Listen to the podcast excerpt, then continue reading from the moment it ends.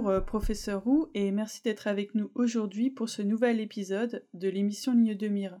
Vous êtes PUPH en médecine intensive et réanimation à l'hôpital Louis Maurier à Colombes et vous allez nous parler de l'acidose métabolique. Comment fait-on le diagnostic de l'acidose métabolique? Merci beaucoup euh, déjà pour, l'invitation. Donc le diagnostic de l'acidose métabolique, il y a deux pans qu'il faut aborder. C'est en soi le diagnostic du symptôme et euh, le diagnostic étiologique.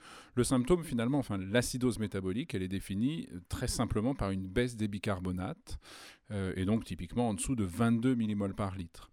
Le plus souvent, elle est associée à une acidémie, c'est-à-dire que si on mesure le pH, le pH diminue.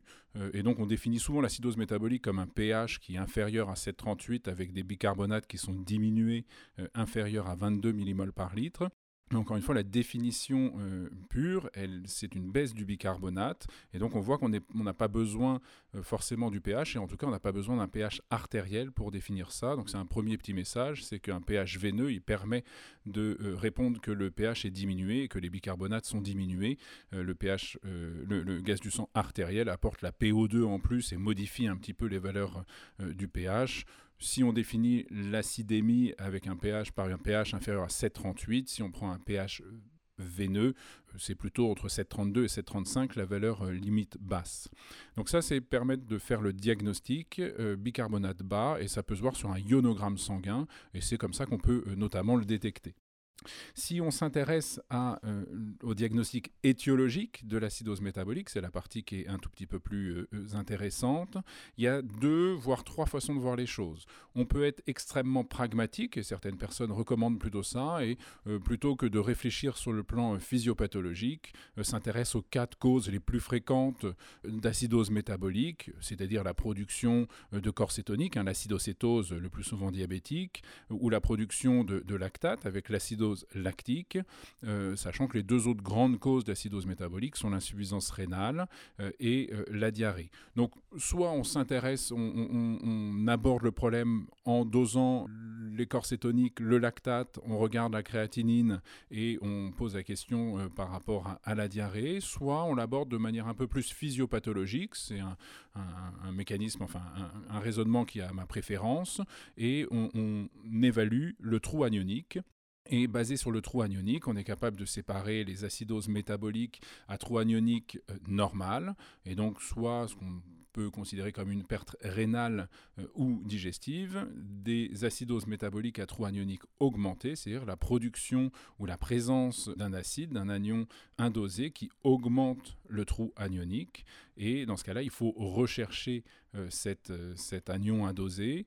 Donc, brièvement, hein, mais vous, vous savez ça très bien, mais vous, vous prenez le sodium et vous soustrayez le chlore et les bicarbonates. Et donc, vous avez un certain nombre, une valeur qui est à peu près de 12 millimoles par litre, plus ou moins 4. Et si cette valeur, elle augmente, c'est qu'il y a euh, un, anion en plus euh, présent dans le sang.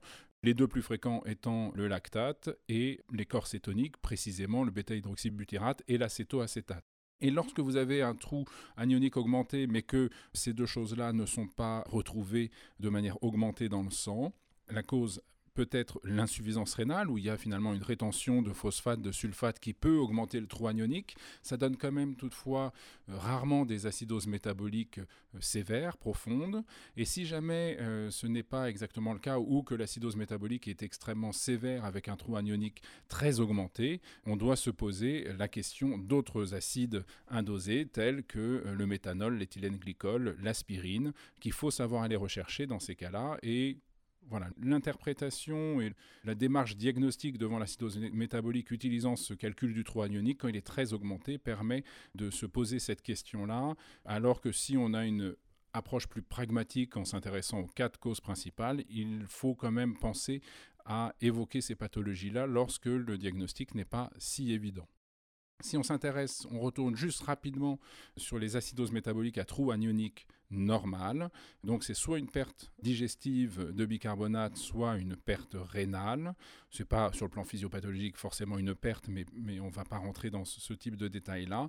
Mais pour essayer de faire la part des choses entre un problème digestif et un problème rénal expliquant l'acidose métabolique à trou anionique normal, plasmatique, on calcule le trou anionique urinaire. Donc cette fois, on fait le sodium plus le potassium, car le potassium n'est pas négligeable par rapport au sodium dans les urines, euh, à la différence du plasma. Et vous soustrayez le chlore à cette somme-là. Et si le trou anionique urinaire est négatif, c'est-à-dire que s'il y a plus de chlore que de sodium plus de potassium, c'est que c'est une perte digestive. En effet, euh, ça veut dire que le rein élimine des H+, sous la forme de NH4+, euh, au niveau euh, rénal. Alors que si le trou anionique est positif, c'est-à-dire que le rein n'élimine pas ces H+, et donc c'est un problème rénal qui explique l'acidose métabolique. La dernière façon dont on peut aborder la démarche diagnostique étiologique devant une acidose métabolique, c'est basé sur la théorie physico-chimique de Stewart, mais on ne va pas rentrer dans le détail. Très brièvement, en fait, les variations de pH, selon cette théorie, euh, ne sont pas liées à la variation de bicarbonate, mais la variation de concentration d'ions fortement dissociés et d'acides faibles. Et en fait, c'est la modification de ces différents éléments qui explique la variation du pH et des bicarbonates. Mais là, on rentre dans une analyse qui est plus complexe euh, et euh, je pense qu'en pratique clinique, c'est moins évident à utiliser au quotidien. Quelle est la prise en charge thérapeutique de l'acidose métabolique? Alors, euh, comme pour tout trouble métabolique, euh, c'est évidemment le traitement de la cause, hein, le, traitement de l'étiologie sous-jacente qui est l'élément le plus important. Et euh, c'est totalement évident devant euh, finalement une acidose lactique, puisqu'il y a beaucoup de causes potentielles d'acidose lactique et que le pronostic est lié à, la prise en charge de la pathologie qui explique l'acidose lactique plus que le traitement spécifique de l'acidose. Donc déjà, l'élément euh, clé dans la prise en charge, c'est de retrouver la cause, et cette cause est dépendante de l'évolution, enfin de l'explication physiopathologique de l'acidose métabolique. Le euh, deuxième élément dans la prise en charge, c'est où est-ce que je mets le malade et donc comment j'évalue la gravité. Donc euh, dès que les valeurs sont plus gravement altérées, évidemment, ça relève de l'unité de surveillance continue ou la réanimation. Et encore une fois, c'est plus dépendant, je pense, de la cause que de la valeur euh, des, nombres qui expliquent le pH et, euh, les bicarbonates. Euh, mais voilà, on ne va pas rentrer dans le détail là parce que je ne vais pas du tout tenir en trois minutes sinon. Ce qui nous intéresse plus, je pense, dans cette question, c'est qu'est-ce que je fais de spécifique pour essayer de traiter l'acidémie expliquée par une baisse des bicarbonates. Et donc il y a, on va dire, deux questions à se poser. Est-ce que j'apporte ou pas du bicarbonate, ce qui est le plus euh, spontanément logique? Et dans, globalement, on, va faire simple, dans les acidoses métaboliques à trou anionique normal, euh, l'apport de bicarbonate est particulièrement logique. Dans euh, l'acidose métabolique à trou anionique augmenter, ça dépend de la cause. Alors dans l'acidose lactique, lorsque le pH est très altéré, il y a quand même euh, des données qui supportent la, perfusion de bicarbonate. Certaines données sont, contradictoires, mais globalement euh, se pose la question. Il y a des études cliniques en cours qui, euh, je pense, apporteront un petit peu plus de, de solidité à la pertinence d'apporter du bicarbonate notamment pour essayer de diminuer le recours à l'épuration extra-rénale, puisque finalement l'épuration extra-rénale est un autre moyen, euh, on va dire de manière un peu euh, simple, d'apporter du bicarbonate et qu'on doit utiliser notamment si le patient ne supporterait pas euh, l'apport de, sodium supplémentaire. Donc les deux moyens principaux de traiter l'acidose métabolique, c'est l'apport de bicarbonate qui est très logique dans les acidoses métaboliques à trou anionique normales euh, et qui peut être utilisé euh, dans les acidoses à trou anionique augmentées. Or, euh, un cas particulier qui est donc l'acidocétose diabétique pour une raison finalement historique qui est que dans, dans, un certain nombre d'études, plutôt rétrospectives, il a été montré que la L'apport de bicarbonate dans les acidocétoses diabétiques chez l'enfant était associé à un surrisque d'œdème cérébral et, euh, dans des séries un peu anciennes, à une surmortalité. Donc globalement, pour euh, l'acidose lactique, il n'y a pas, je crois, de frein à utiliser du, bicarbonate. ISO ou dans un papier notamment euh, qui s'appelait Bicar ICU, euh, qui était hypertonique, hein, à du bicarbonate de sodium semi-molaire. Dans l'acidocétose, par contre, il est clairement recommandé de ne pas apporter de bicarbonate hors valeur extrême de pH, notamment inférieure à 7 ou euh, c'est pas strictement contre-indiqué, même si ce n'est pas non plus recommandé. Et puis, il y a certaines causes d'acidose métabolique qui nécessitent le recours à la dialyse de manière un peu spécifique ou des traitements plus spécifiques euh, comme l'intoxication à l'éthylène glycol, au méthanol. Euh, mais encore une fois, on ne va pas rentrer dans ce détail-là. Vous pouvez aller lire directement sur ce sujet-là. Pouvez-vous nous dire quels sont les pièges à éviter? Alors, J'en vois deux principaux. Euh, le premier, c'est euh, un problème diagnostique. Euh, et pour donner un exemple très simple, on m'appelle pour une dame qui est en oncologie pour une défaillance respiratoire. Et on va dire, comme elle est en oncologie et qu'elle a une défaillance respiratoire, elle a le droit directement à un angioscanner thoracique qui révèle un parenchyme strictement normal et puis des artères pulmonaires parfaitement perméables et, et bien est, bien perfusé. Et puis finalement, c'est que après, et après ma demande, que est réalisé ben, finalement un ECG et un gaz du sang qui, encore une fois, a le droit d'être veineux, sachant qu'elle avait une saturation normale. Et ce gaz du sang révèle une acidose extrêmement profonde, à 6,70 de pH à peu près, avec des bicarbonates quasiment indosables et 22 euh, d'acide lactique.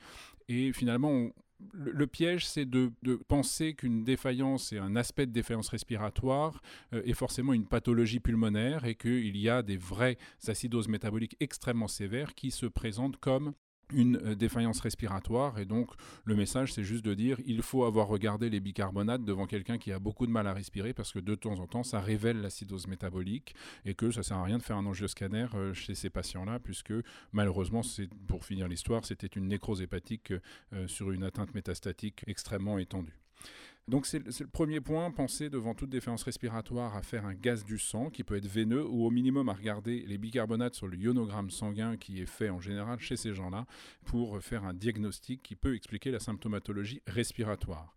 Le deuxième point, il est plus thérapeutique et c'est vraiment un élément, je pense, qui est clé puisque on peut passer, on peut oublier de faire ces choses-là, mais si vous prenez en charge un patient en acidose métabolique extrêmement sévère et très compensé sur le plan respiratoire avec une PCO2 qui de temps en temps chez les malades qui présentent une acidose métabolique extrêmement profonde, hyperventile avec des PCO2 qui peuvent être inférieurs à 10 mm de mercure et qu'une défaillance hémodynamique, une défaillance neurologique ou respiratoire amène à ventiler. Et là, si vous euh, ventilez de manière conventionnelle avec un volume courant plutôt modeste et une fréquence respiratoire normale, eh bien vous allez arrêter complètement cette compensation respiratoire avec une PCO2 qui peut remonter assez rapidement à 40 et là le pH va s'effondrer euh, de manière extrêmement sévère. Et donc là c'est un élément je pense, clé, c'est quand vous commencez à ventiler, que vous curarisez, que vous ventilez un malade qui présente une acidose métabolique profonde,